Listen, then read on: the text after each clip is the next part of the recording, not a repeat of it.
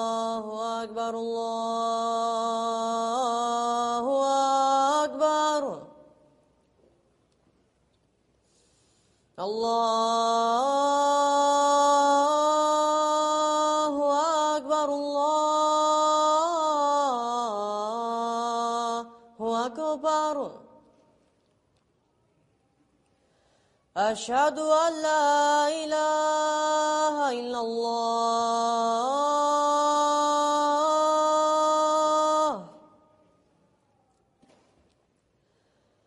أشهد أن لا إله إلا الله.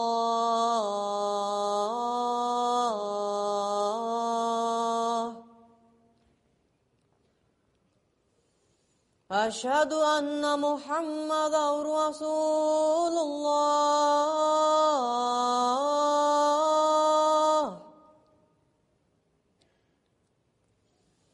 أشهد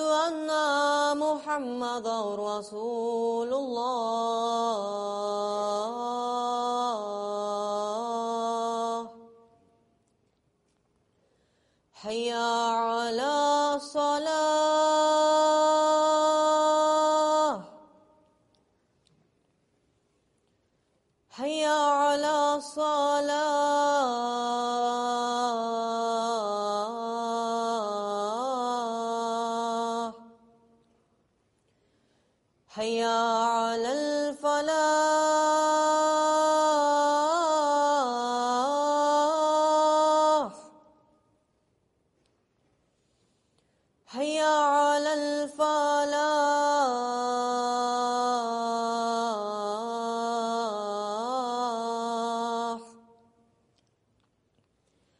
Allah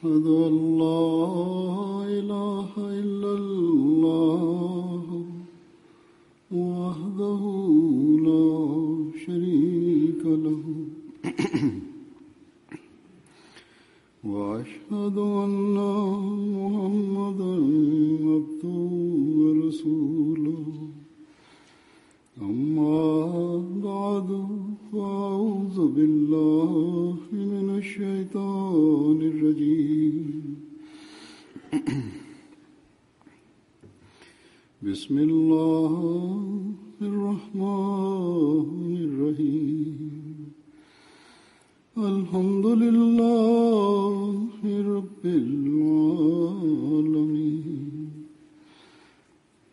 الرحمن الرحيم. مالك يوم الدين. إياك نعبد وإياك نستعين. اهدنا الصراط المستقيم. صراط الذين أنعمت عليهم. غير المغضوب عليهم. ولا الضالين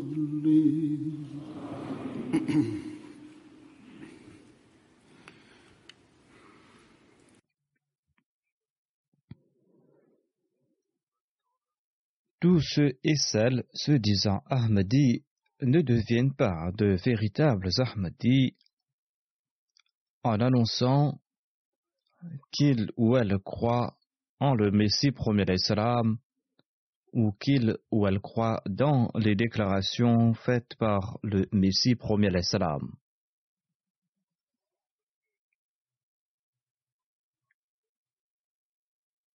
Le Messie premier d'Islam a cité certaines conditions. Il a aussi imposé des responsabilités et il a aussi enjoint des devoirs pour devenir un véritable Ahmadi.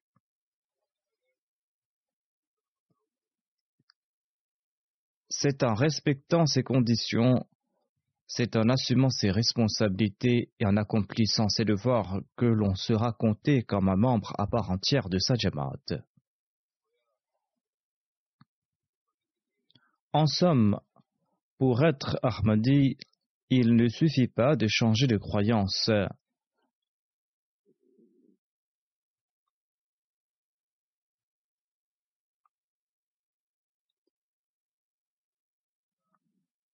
L'on ne doit pas se contenter du fait d'être né de parents Ahmadi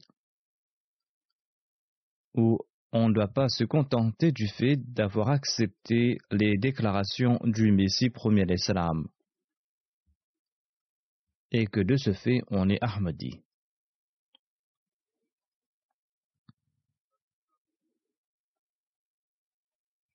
Ces conditions transforment sans doute le concerné en Ahmadi d'un point de vue de ses croyances. Or, pour être un Ahmadi dans la pratique, il faudra user de toutes ses aptitudes, il faudra user de toutes ses capacités, pour respecter les préceptes que le Messie promis à l'Islam a enjoints.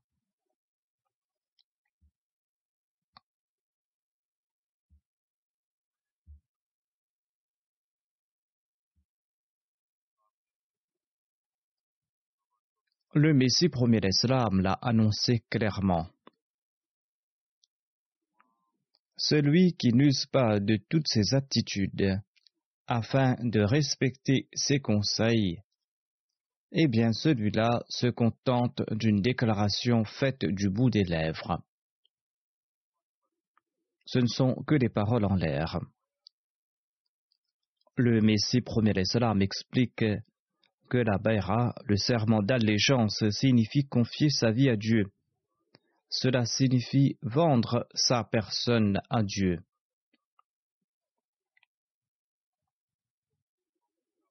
Ceci n'est point une transaction ordinaire. Quand nous vendons une de nos possessions à autrui, cet objet ne nous appartient plus. L'acheteur en devient le propriétaire.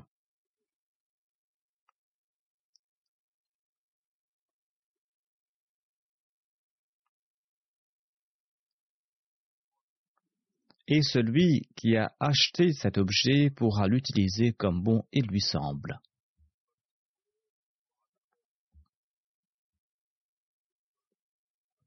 Nous devons passer par cette condition, et tels sont les sentiments que nous devons nourrir à notre propos.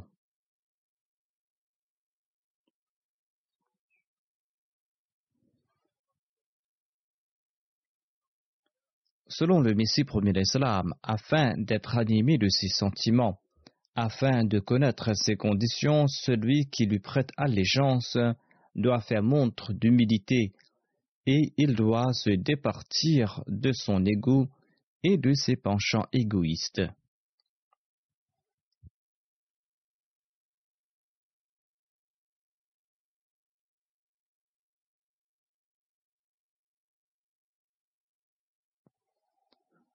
Ce sont là les paroles du Messie prophète salam, à savoir qu'on doit se départir de son ego et de ses penchants égoïstes. Certains sont victimes de leur ego et de leur penchant égoïste, à l'instar d'un titulaire de poste qui était en colère contre notre responsable de la Jamaat dans un lieu que j'ai visité. En dépit de ma présence là-bas, celui qui était en colère n'était pas venu prier à la mosquée en raison de son différend avec l'autre. Son ego et son narcissisme avaient atteint un tel seuil qu'il n'a pas respecté le serment d'allégeance qu'il a prêté au califat. Le Messie premier salam affirme que la Bayra exige l'annihilation de l'ego, l'annihilation du narcissisme. C'est à ce prix que ce serment d'allégeance s'épanouira. Celui qui nourrit son ego tout en prêtant le serment d'allégeance ne profitera d'aucune faveur. Ces gens-là font de grandes déclarations, ces gens-là vous montrent un grand respect. Or, en raison de leur animosité mutuelle, ils ne se soucient même pas de la présence du calife et du fait que l'on doit prier derrière lui et qu'on ne vient pas à la mosquée en raison d'un autre titulaire de poste. D'ailleurs, celui qui était coupable de cette action était lui-même un responsable. À quoi bon être Ahmadi si telle est sa condition? Vendre son arme signifie faire preuve d'humilité. Pour ce faire, il faudra tuer son moi, il faudra se débarrasser de son ego, il faudra se débarrasser de son narcissisme de ses penchants égoïstes. L'on ne doit rien posséder et l'on doit conformer toutes ses actions aux ordres divins. Allah n'abandonne pas celui qui passe par ces conditions. Allah valorise la vie qu'on lui offre et il protège cette vie.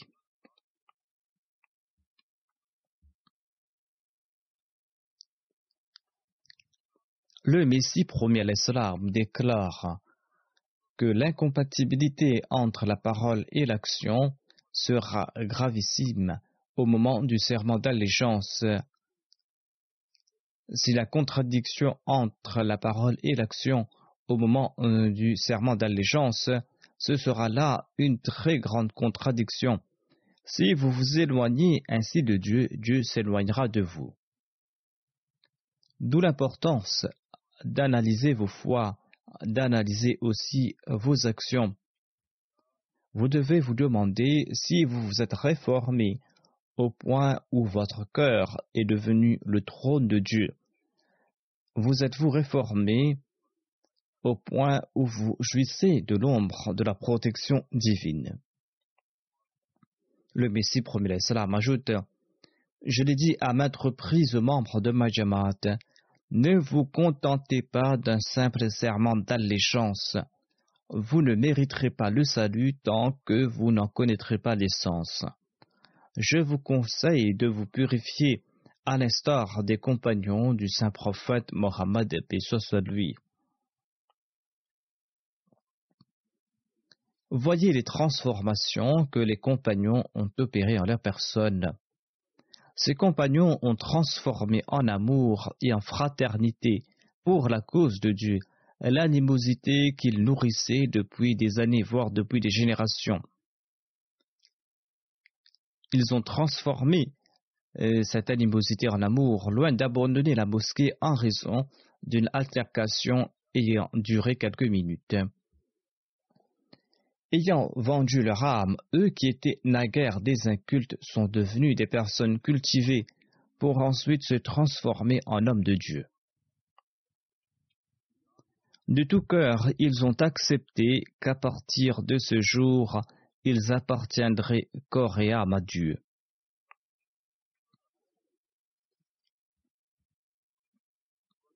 Ayant honni le polythéisme, le shirk, ils se sont aussi débarrassés de la forme la plus insidieuse du shirk, du polythéisme. Le Messie premier d'Islam explique en ces termes ce qu'est ce shirk sournois. Le shirk ne signifie pas qu'adorer des pierres ou d'autres objets, dit le Messie premier d'Islam. Adorer les moyens et accorder plus d'importance aux dieux de ce monde est aussi une forme de shirk, dit-il.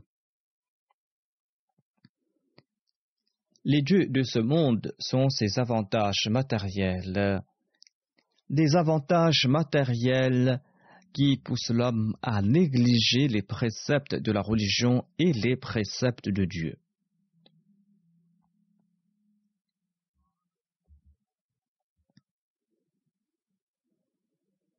Le saint prophète Mohammed affirme que l'ostentation et les secrètes convoitises sont autant de formes de shirk.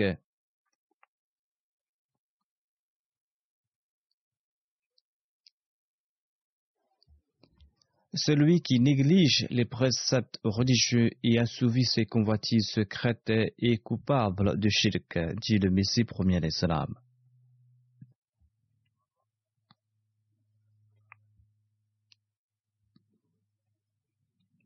Les compagnons nourrissaient à l'égard de Dieu une grande crainte de Dieu.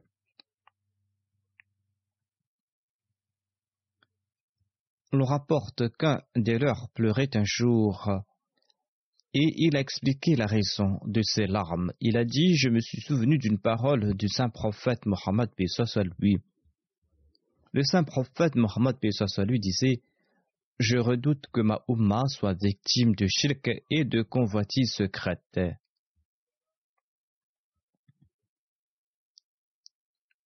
L'éminence du statut de ce compagnon avait engendré en lui la crainte de Dieu et une sainte horreur du shirk, voire il s'inquiétait de ceux qui, au sein de la Ummah, seront victimes de shirk secret.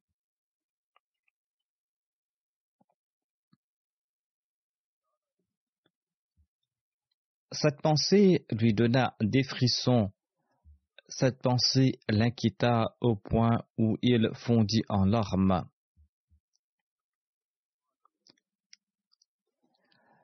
C'est à ce prix que l'on devient un monothéiste sincère et un véritable adorateur de Dieu.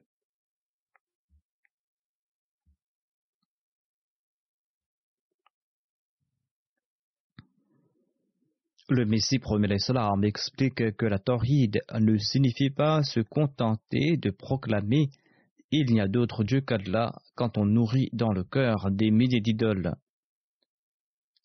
Celui qui accorde à son emploi, celui qui accorde à ses plans, ses subterfuges et ses complots la grandeur qui revient à Dieu, celui qui place en autrui la confiance qu'il doit à Dieu, ou celui qui accorde à son âme la grandeur qui s'est Dieu, celui-là est aux yeux d'Allah un idolâtre. Cette personne est coupable d'idolâtrie.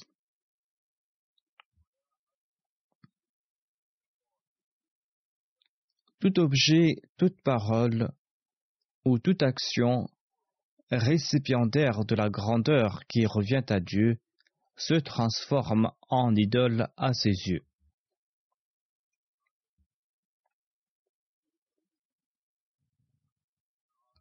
La tawhid véritable que Dieu souhaite voir de notre part et dont dépend le salut signifie n'associer personne à Dieu.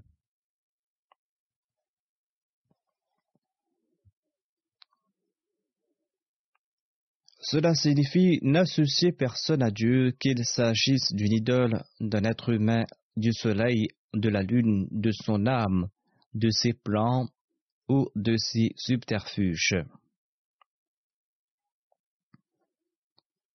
Hormis Dieu, il ne faut accepter personne comme tout-puissant, personne comme pourvoyeur, personne comme source d'honneur et d'humiliation.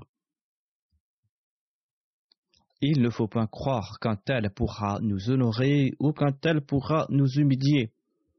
Honneur et disgrâce se trouvent uniquement entre les mains de la personne de Dieu.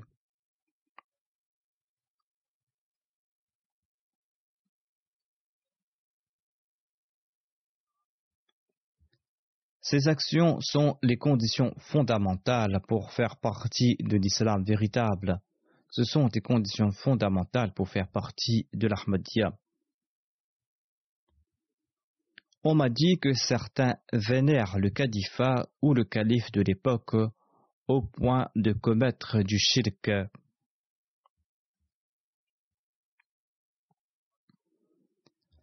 Sachez que le Messie premier l'Islam est apparu au monde en s'étant asservi au saint prophète Mohammed il est apparu afin d'extirper le shirk du monde. Il est impossible que son véritable califat puisse accroître ou encourager quelque forme de polythéisme. La tâche première du califat est d'éradiquer le shirk et d'établir l'unicité divine et de parachever la mission pour laquelle le Messie premier d'Islam a été envoyé.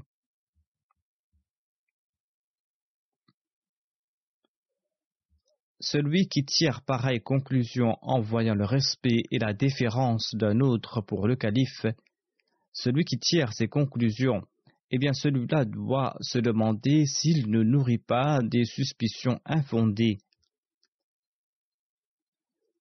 S'il nourrit une mauvaise opinion à propos de l'autre, il doit éviter de tirer pareille conclusion. Mais si la déférence de quelqu'un à l'égard du califat donne l'impression aux autres qu'il est en train de conférer au calife un statut s'apparentant au shirk, billah, eh bien, il devra en ce cas prendre des précautions et il doit accomplir l'estirfar.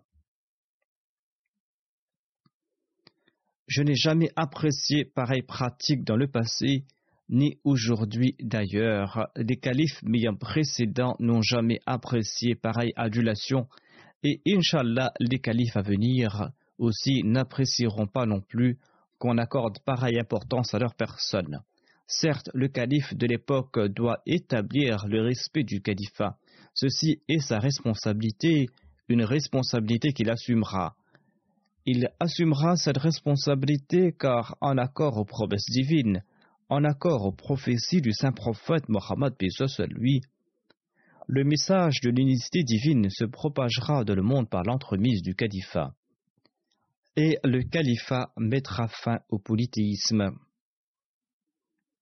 Certains, aux esprits immatures, entretiennent pareille pensée en raison de leur manque d'éducation morale et spirituelle, ceux-là doivent se débarrasser de pareilles pensées.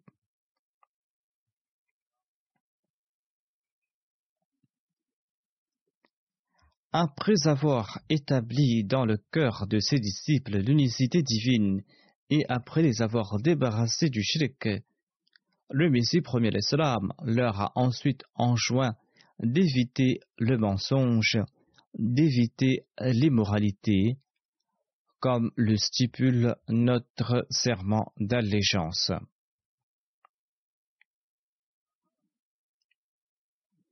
Allah affirme dans le Saint-Coran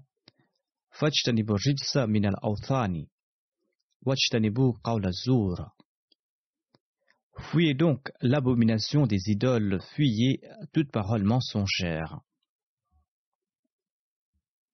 Le Messie premier l'Islam explique Selon le Saint-Coran, le mensonge est une abomination, le mensonge est une souillure, le mensonge est une impureté. Ici, les mots mensonge et idolâtrie ont été utilisés en conjonction. Dans ce verset, mensonge et idolâtrie ont été utilisés en conjonction. Certainement, le mensonge est une idole car autrement, personne ne délaissera la vérité pour se tourner vers le mensonge. Tout comme une idole n'a d'autre chose qu'un extérieur artificiel, de même le mensonge n'a aucune réalité intrinsèque.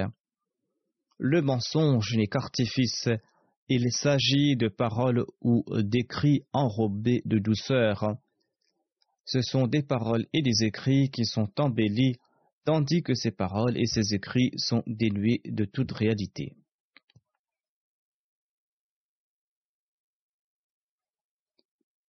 Le mensonge est une idole. Celui qui s'en remet n'a plus confiance en Dieu. Ainsi, en ayant recours au mensonge, on lâche la main de Dieu. Si l'on se dit monothéiste, si l'on se dit adorateur de Dieu, si l'on se dit un véritable musulman, l'on devra se débarrasser du mensonge et l'on devra aussi se débarrasser des menteurs.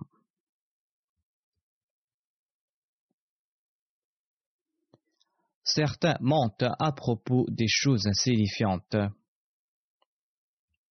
Pareille action ne sied pas un croyant.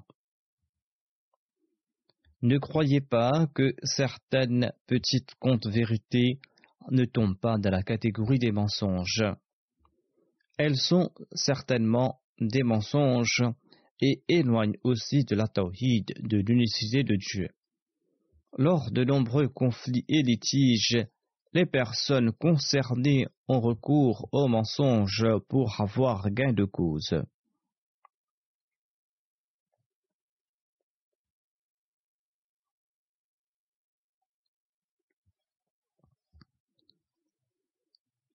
Le saint prophète Muhammad a émis des avertissements détaillés à ce propos. Cela donne des frissons à y réfléchir. Le saint prophète Mohammed lui a déclaré Quiconque appelle un enfant pour lui offrir quelque chose, mais ne lui donne rien, sera coupable de mensonge. Ainsi, tout mensonge que l'on profère en plaisantant est un mensonge. Le saint prophète Mohammed lui a ensuite déclaré que le mensonge mène à l'immoralité et l'immoralité mène en enfer. L'immoralité signifie s'écarter très loin de la vérité. Cela signifie devenir un fiefé pécheur.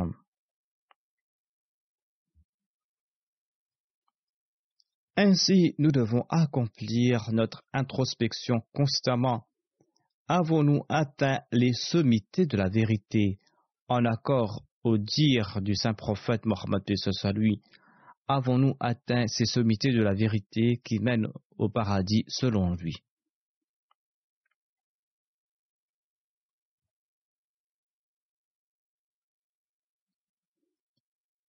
Il a déclaré que cette vérité mène au paradis.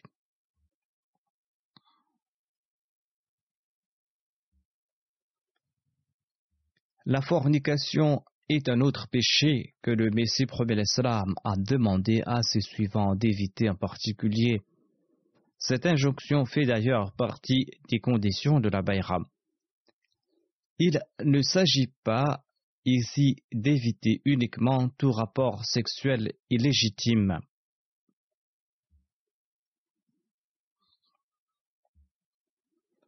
Le Messie premier l'Islam nous rappelle qu'Allah déclare dans le Saint-Coran Wala zina.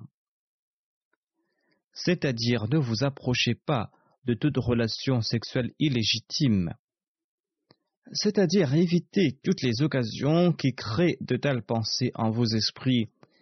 Évitez tous les moyens qui risquent de vous entraîner vers le péché. Il s'agit d'éviter ces pensées qui mènent vers ce péché. Il déclare Cela signifie éviter les moyens qui risquent de vous entraîner vers cette transgression. Il faut éviter toute occasion ou tout danger qui peuvent nous mener vers ce péché. La fornication concerne aujourd'hui ces films obscènes diffusés sur la télévision, sur Internet. Des films qui poussent au grand jour à commettre le péché. Il incombe à tout Ahmadi d'éviter pareil mal. Plusieurs foyers sont en proie à des disputes. Plusieurs couples se brisent ou sont en train de se briser ou se sont brisés parce que le mari passe son temps à regarder des films obscènes à la télé ou sur Internet. Et cela donne naissance à des idées perverses. Nombre de jeunes sont partis à la dérive et sont tombés en mauvaise compagnie parce qu'ils ont l'habitude de regarder ces films indécents et obscènes.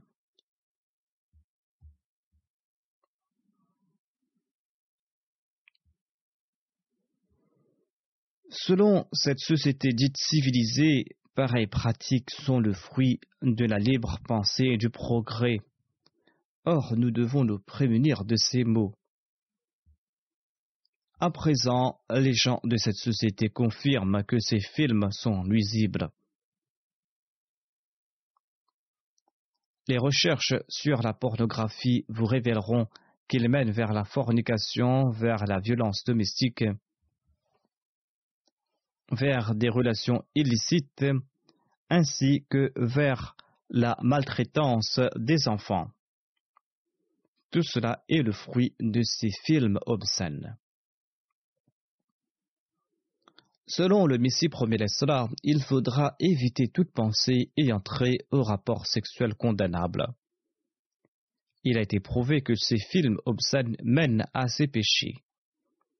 Un Ahmadi doit tout faire pour éviter pareille pratique.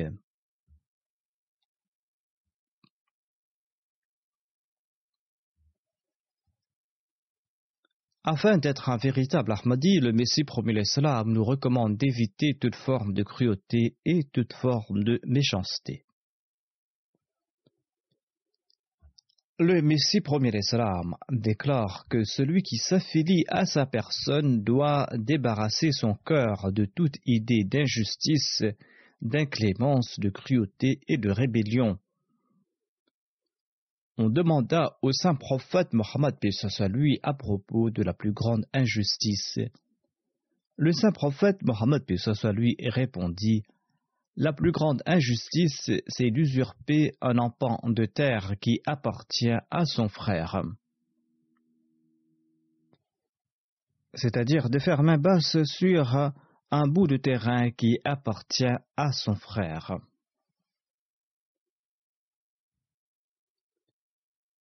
Le saint prophète Mohammed lui déclare que les couches de terre qui se trouvent sous un caillou euh, de cette terre se transformeront en joue et sera placé euh, autour de son cou au jour de la résurrection.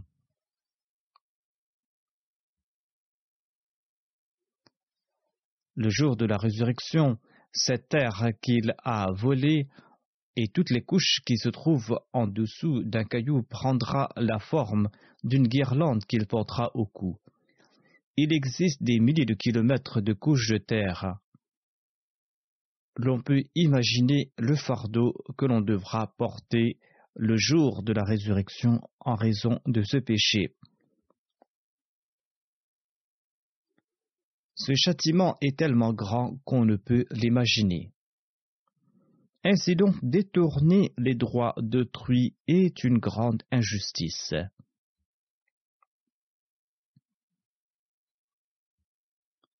Nous informons les non-musulmans que l'islam présente des préceptes ô combien sublimes sur le respect des droits d'autrui. Nous disons que l'islam nous enseigne de respecter les droits d'autrui au lieu de réclamer les nôtres. Ce sont là autant de principes que nous présentons fièrement aux autres. Or, si nos actions contredisent ces principes, nous serons des grands pécheurs, et nous serons de surcroît des menteurs. Tout Ahmadi doit analyser cette situation minutieusement.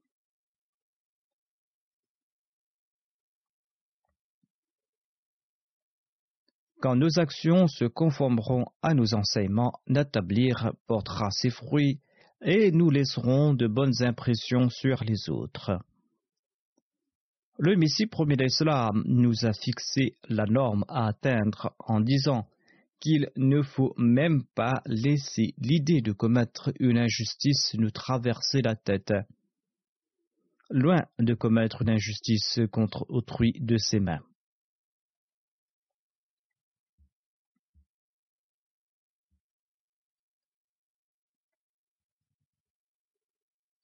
L'adoration d'Allah est une importante condition à respecter pour être un croyant, voire Dieu a créé l'homme pour son adoration. Le Messie premier d'Islam déclare à ce propos Ô vous qui prétendez être les adhérents à Majamat, vous ne serez pas reconnus comme les membres de Majamat au ciel tant que vous n'empruntez pas la voie de la vraie taqwa, de la vraie droiture. Ainsi observez vos cinq prières quotidiennes avec une telle crainte révérentielle de Dieu comme si vous voyiez Dieu réellement. Ensuite, le Messie premier d'Islam a expliqué la prière est obligatoire pour chaque musulman. Il est rapporté dans des hadiths que certaines personnes, après avoir accepté l'islam, ont fait la demande suivante au saint prophète Mohammed soit lui. Ils ont dit au prophète d'Allah Donne-nous la permission de ne pas accomplir la sola parce que nous sommes des commerçants. Il nous est difficile de prier cinq fois par jour. Et du fait que nous nous occupons du bétail, une tâche ardue, et que quelquefois nous sommes même pas certains que nos vêtements soient propres. De plus, nous n'avons pas le temps d'accomplir la prière cinq fois au quotidien. Le saint prophète Mohammed lui répliqua Faites attention, s'il n'y a pas de cela, il n'y a rien du tout. La foi sans adoration ne vaut rien. Le Messie premier l'Islam ajoutait Qu'est-ce que la prière? C'est de soumettre ses faiblesses devant la personne de Dieu, de rechercher les solutions à ses faiblesses, de supplier Dieu de nous accorder ce dont on a besoin.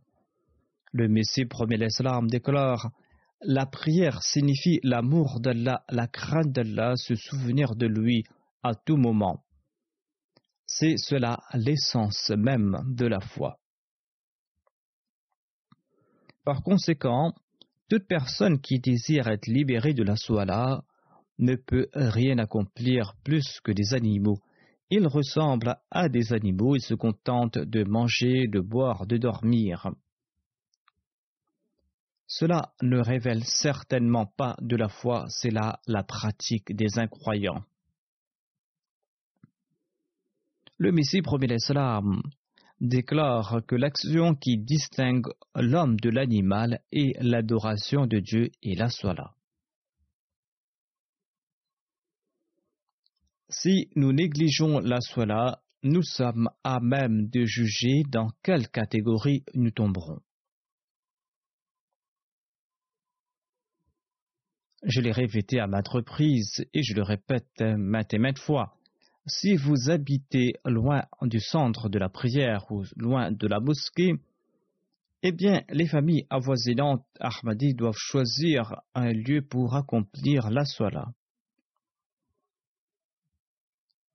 Vous mériterez ainsi la récompense de l'accomplissement de la sola en congrégation, de ce à quoi vous et la prochaine génération vous serez vigilants concernant cet acte cultuel. La nouvelle génération se réformera et la nouvelle génération sera consciente quant à l'accomplissement de la sola. Nous sommes en train de bâtir des mosquées et demain, Inch'Allah, je ferai l'ouverture d'une mosquée en Virginie. Or, si nous ne sommes pas enclins à rendre culte à Dieu, quel sera l'avantage de bâtir ces mosquées?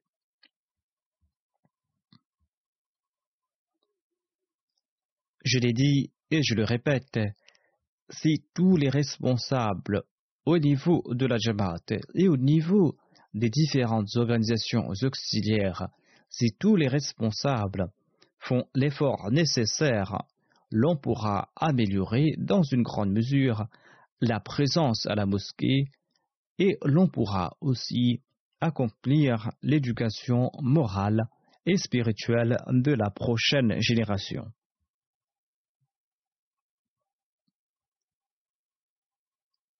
Le saint prophète Mohammed lui a offert un conseil sur la sola, un conseil qui doit nous donner des frissons.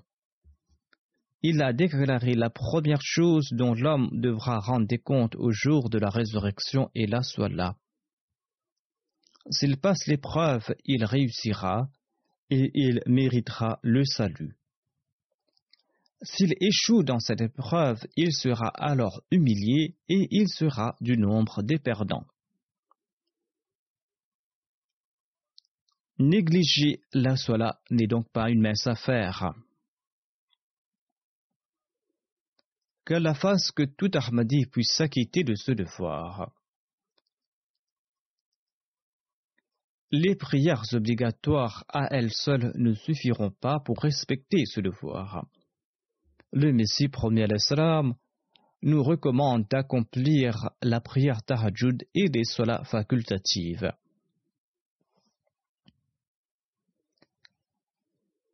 Le saint prophète Mohammed a d'ailleurs déclaré qu'Allah comblera les lacunes des prières obligatoires qui existent parfois par des prières facultatives si on avait l'habitude d'en accomplir. Ainsi, l'accomplissement des prières tahajjud et nawafil sont tout aussi importants. Il faudra être vigilant à cet égard. Il existe une autre pratique très importante qui exige l'attention des Ahmadis. Il s'agit d'implorer la clémence divine pour ses péchés. L'homme est faible et l'homme commet des erreurs en dépit de ses efforts pour tenter de les éviter. Allah ne se contente pas de châtier ses serviteurs pour leurs écarts de conduite. Il les pardonne aussi et il nous a aussi enseigné la méthode pour nous protéger à l'avenir. Cette méthode pour nous en protéger à l'avenir, c'est l'istighfar.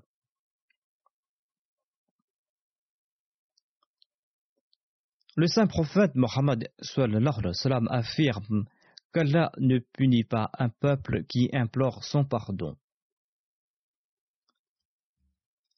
Ainsi donc, l'istighfar, le repentir de quelques-uns, peut absoudre les péchés d'un grand nombre et les sauver.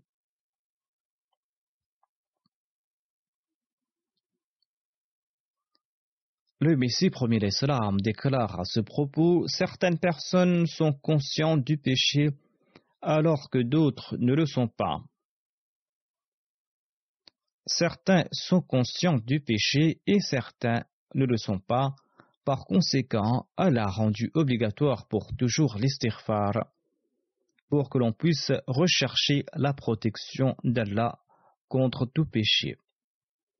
L'on commet des péchés inconsciemment et l'on doit donc demander pardon pour tous ces péchés, que ces péchés soient manifestes ou cachés, que ces péchés soient connus ou inconnus, qu'ils soient commis par la main, par les pieds, par la langue, le nez ou les yeux.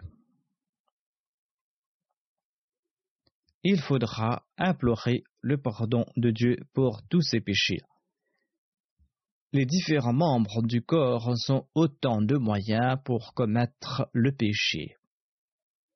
D'où l'importance d'accomplir l'istighfar de manière constante pour protéger chaque membre du corps de la transgression.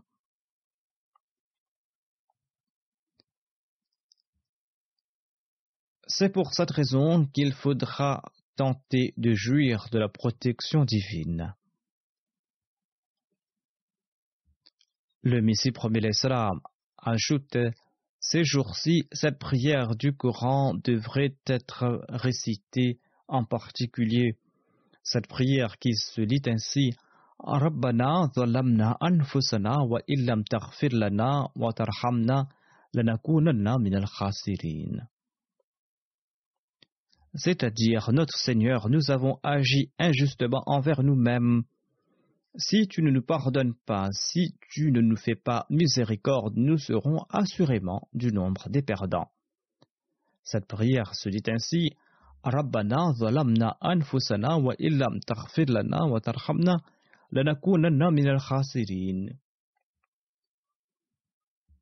Si quelqu'un recherche de la force d'Allah, c'est-à-dire s'il accomplit l'istighfar, ces faiblesses peuvent être enlevées avec l'aide de l'Esprit Saint.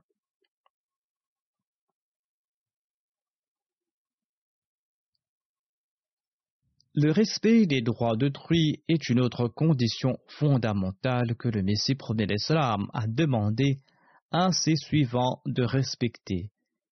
Il leur enjoint d'éviter de nuire à la création d'Allah.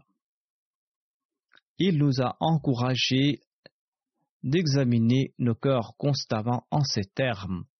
Il déclare Ressentez-vous cette crainte divine cette crainte qui vous pousse à faire montre de sympathie à l'égard de sa création, à l'égard de la création d'Allah.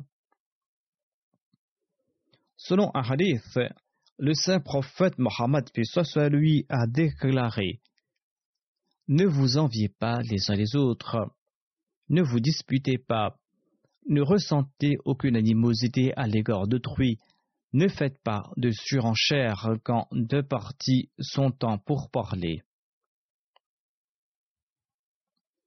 Soyez de vrais frères. Un musulman est un frère d'un autre musulman. Il ne laisse pas son frère. Il ne l'humilie pas. Il ne le méprise pas et ne le laisse pas tomber. Mépriser son frère musulman suffit pour se ruiner.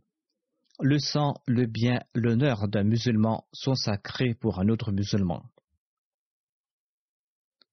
Aujourd'hui, plus que chez les autres, nous les Ahmadis devons traduire ces conseils de la pratique.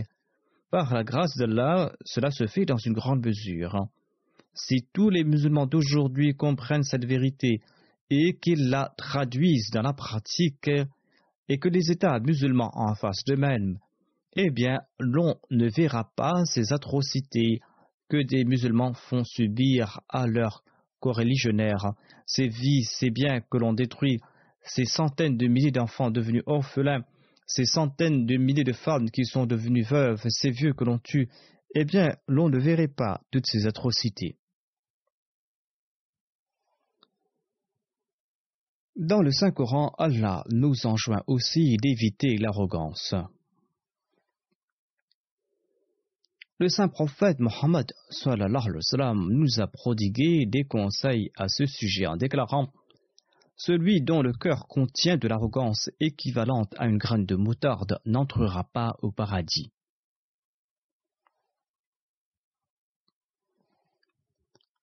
Le Messie promet l'Islam a déclaré Selon moi, une très bonne méthode de se purifier, il est impossible de trouver un meilleur moyen de se purifier.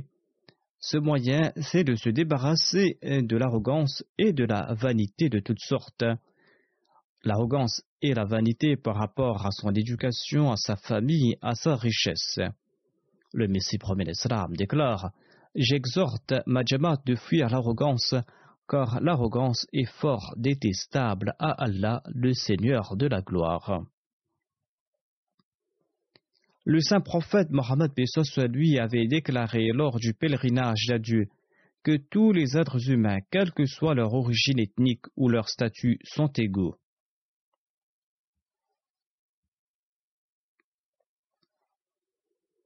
Le noir n'est pas supérieur au blanc, le blanc n'est pas supérieur au noir, l'arabe n'est pas supérieur au non-arabe, et le non-arabe n'est pas supérieur à l'arabe.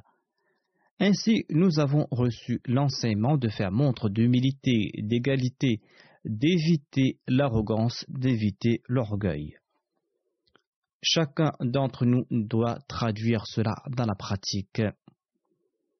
Dans le monde non musulman, l'on distingue les noirs des blancs. Et certains leaders blancs insinuent que les capacités mentales des blancs sont supérieures à celles de ceux qui ne sont pas blancs. Ceci est de l'arrogance de leur part. Tout Ahmadi doit essayer de s'en préserver. Ici, dans la Jamaat des États-Unis, à deux reprises lors de mes rencontres avec les groupes de jeunes femmes et de filles, on m'a dit que certaines personnes ressentent qu'il existe de la discrimination raciale au sein de la Jamaat. Si pour une raison quelconque ce sentiment est en train de germer chez les jeunes, eh bien cela est tout à fait condamnable les Lajna, les Khudam, les Ansar et le département de la Tarbiya de la Jamaat doivent enquêter sur cela afin de savoir pourquoi ce sentiment est en train de se développer. Si cela est vraiment le cas, eh bien, il faudra d'éloigner ses pensées et ses ressentis avec beaucoup de sagesse et d'amour. Il faut également mettre de l'emphase sur l'éducation. Aucune organisation ou aucun responsable ne doit prendre des décisions hâtives et se précipiter à cet égard. Il faut pas essayer de savoir qui a dit quoi à ce sujet, il faut évaluer s'il existe quelque réalité derrière ce ressenti. Il faut vérifier si ce qui a été dit est vrai et si c'est faux, il faut découvrir pourquoi de tels points sont soulevés et s'il n'y a pas des rancunes personnelles qui conduisent à l'émergence de pareils sentiments. Peu importe la raison, il faudra que l'on supprime ce mal avec amour et avec sagesse. J'avais répondu à la jeune fille qui m'avait fait part de ses sentiments de m'envoyer un rapport détaillé à ce sujet afin de m'expliquer pourquoi, à ses yeux, des sentiments de discrimination raciale sont en train d'émerger au sein de la Jamaat. Il s'agit également d'une forme d'arrogance et nous devons nous préserver de toute forme d'arrogance.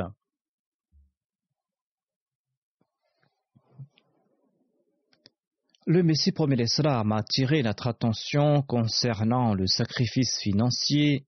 Il s'agit également d'un commandement divin et nous trouvons de nombreuses traditions de sa prophète à ce sujet. Par la grâce d'Allah, toutes les Jamaat à travers le monde font de plus en plus de sacrifices financiers. Par la grâce d'Allah, la Jamaat des États-Unis essaye de participer pleinement aux appels de dons d'urgence et ponctuels qui sont lancés. Mais selon les chiffres, il y a encore beaucoup de manquements en ce qui concerne les contributions régulières, à l'instar de la Am. Il faut prêter une attention particulière à propos de ces contributions. Une personne pauvre peut, en expliquant ses difficultés, demander l'autorisation de diminuer le montant de ses cotisations. Il peut prendre la permission de diminuer ses contributions, ses cotisations, mais ceux qui ont des revenus confortables doivent accomplir leur introspection et ils doivent évaluer s'ils sont en train de cotiser à la hauteur de leurs revenus ou pas. Il ne faut pas chercher des ruses pour diminuer ces cotisations comme le font certains avec leurs impôts il faut vérifier si les cotisations sont à la hauteur de ses revenus, car c'est une affaire entre vous et Dieu. Le secrétaire des finances ou les responsables de la Jamaat ne connaissent pas les revenus des gens, mais Dieu en a pleine connaissance, il connaît l'état des cœurs. Si tout le monde commence à cotiser à la hauteur de ses revenus, alors je pense que la construction des mosquées ou pour d'autres projets on n'aura pas grand besoin de faire des appels de dons annexes. Il faut que tout le monde fasse son introspection et il faut réévaluer le budget découlant des cotisations régulières. Je mentionne régulièrement des récits des personnes nouvellement converties qui apportent en elles des changements pieux après avoir accepté l'Ahmadiyya. Ces personnes sont témoins d'une évolution spirituelle. Il y a également des changements qui s'opèrent dans leurs actes. Ces personnes se tournent davantage vers l'adoration et comprennent l'importance des sacrifices financiers. Malgré le fait que ces personnes n'ont pas de grands moyens, Allah leur accorde une grande aisance à la hauteur de leur situation et cela renforce leur foi et leur sincérité. Le terme sacrifice signifie faire quelque chose en se mettant en difficulté.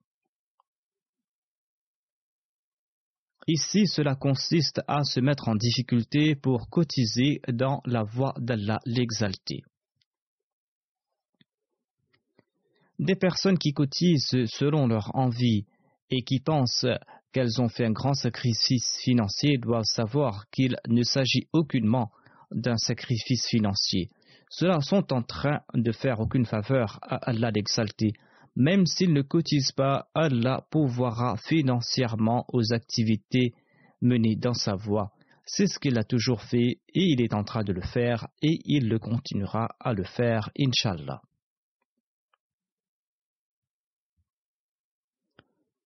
Je souhaite attirer l'attention des personnes qui, malgré leur aisance financière ne cotise pas proportionnellement à la hauteur de leurs moyens, afin qu'en remédiant à cela, ces personnes puissent être récipiendaires des grâces divines.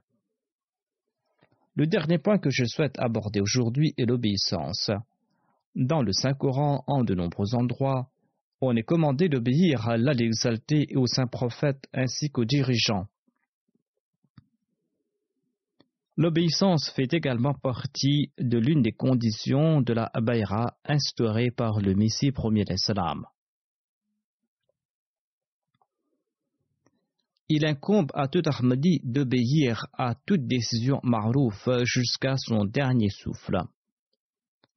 Dans les serments prêtés lors des événements de nos différentes organisations auxiliaires, l'on promet d'obéir à toutes les décisions marouf prises par le calife.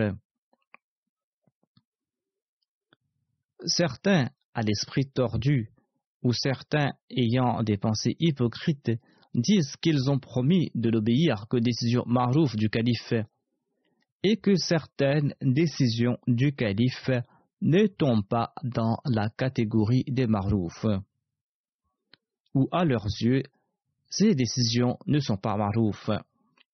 Ce sont là autant d'interprétations qu'ils présentent.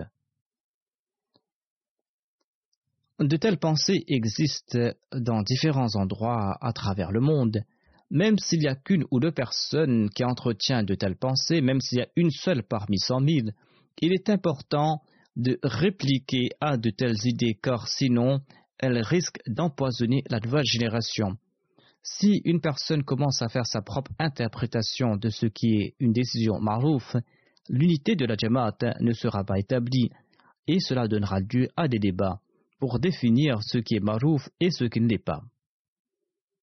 En expliquant cela, le premier calife a déclaré Il y a une erreur de plus, et c'est d'interpréter l'expression d'obéir en toute chose bonne, en toute chose marouf, comme signifiant de ne pas obéir en ces choses que nous estimons ne pas être marouf. Le terme Marouf a été utilisé en référence au saint prophète dans le Saint-Coran. Il est dit dans le Saint-Coran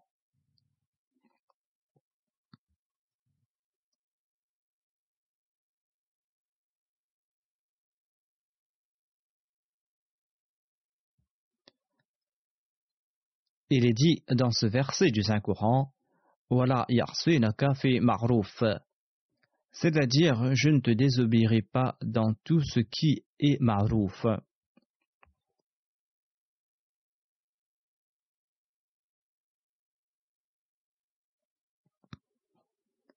Le premier calife déclare Est-ce que ces gens ont dressé une liste des faiblesses du saint prophète Mohammed lui afin de définir ses erreurs et ses écarts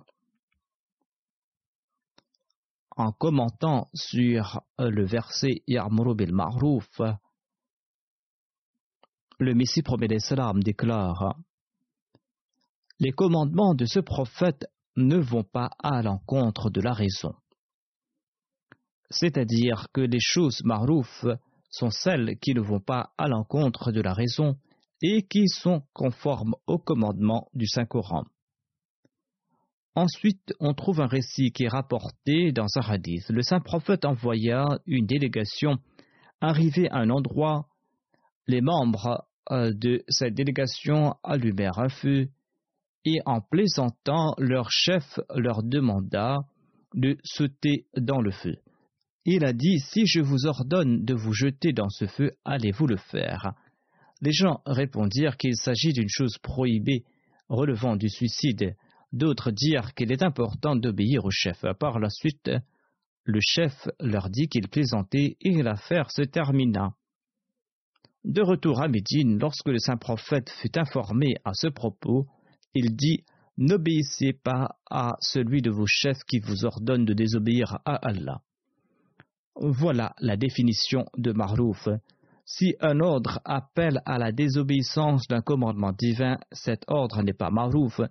L'obéissance marouf, la décision marouf à laquelle il est important d'obéir, sont celles qui sont conformes aux préceptes d'Allah et de son prophète.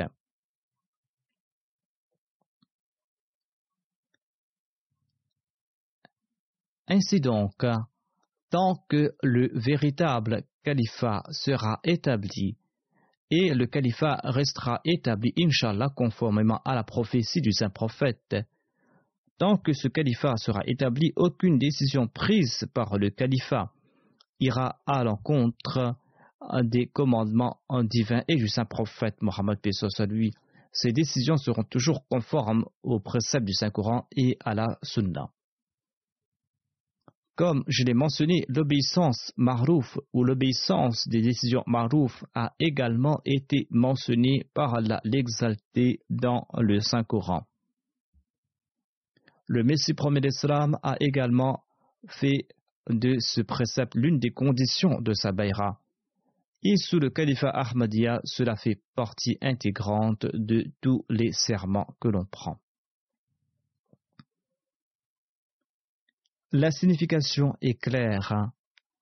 Il s'agit tout simplement de perpétuer les préceptes divins et d'attirer l'attention de la Jamaat à ce sujet. Toute personne qui se considère membre de la Jamaat doit remplir cette promesse et doit suivre les ordres du calife destinés à la Jamaat.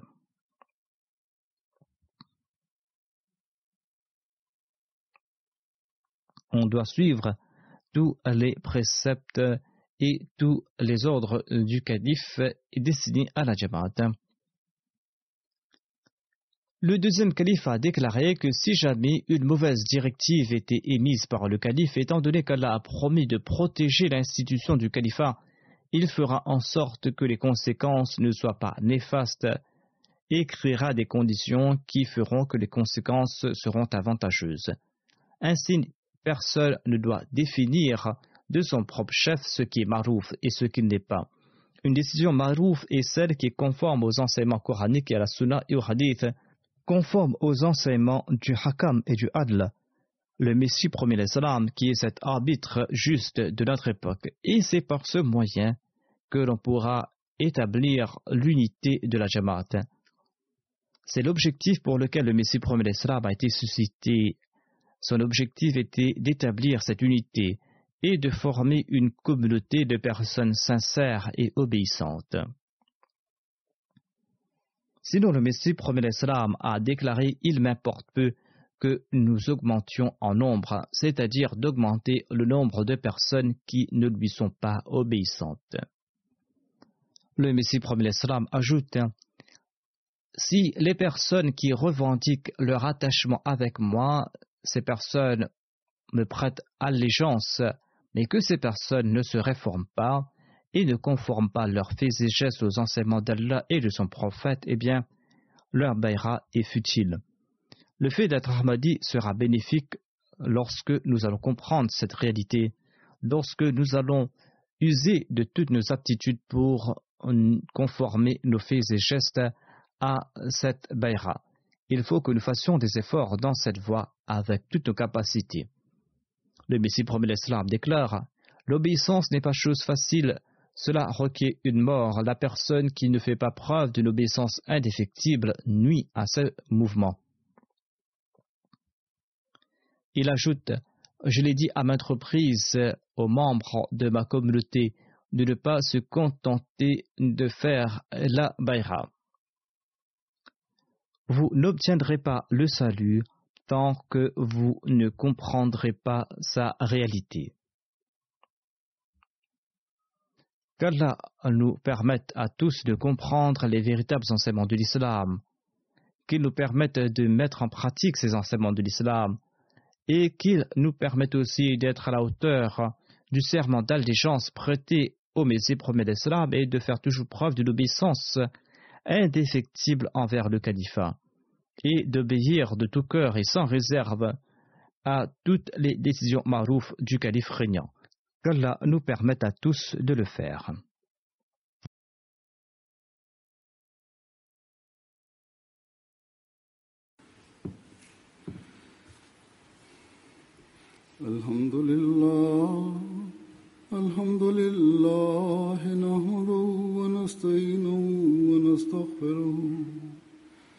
ونؤمن به ونتوكل عليه. ونعوذ بالله من شرور أنفسنا ومن سيئات أعمالنا. من يهده الله فلا مضل له ومن يضلل فلا هادي له. ونشهد أن لا إله إلا الله. ونشهد أن محمدا عبده ورسوله. عباد الله رحمكم الله. إن الله يأمر بالعدل واللسان وإيتاء ذي القربى. وينهى عن الفحشاء والمنكر والبغي يعظكم لعلكم تذكرون. اذكروا الله يذكركم وادعوه يستجب لكم ولذكر الله أكبر.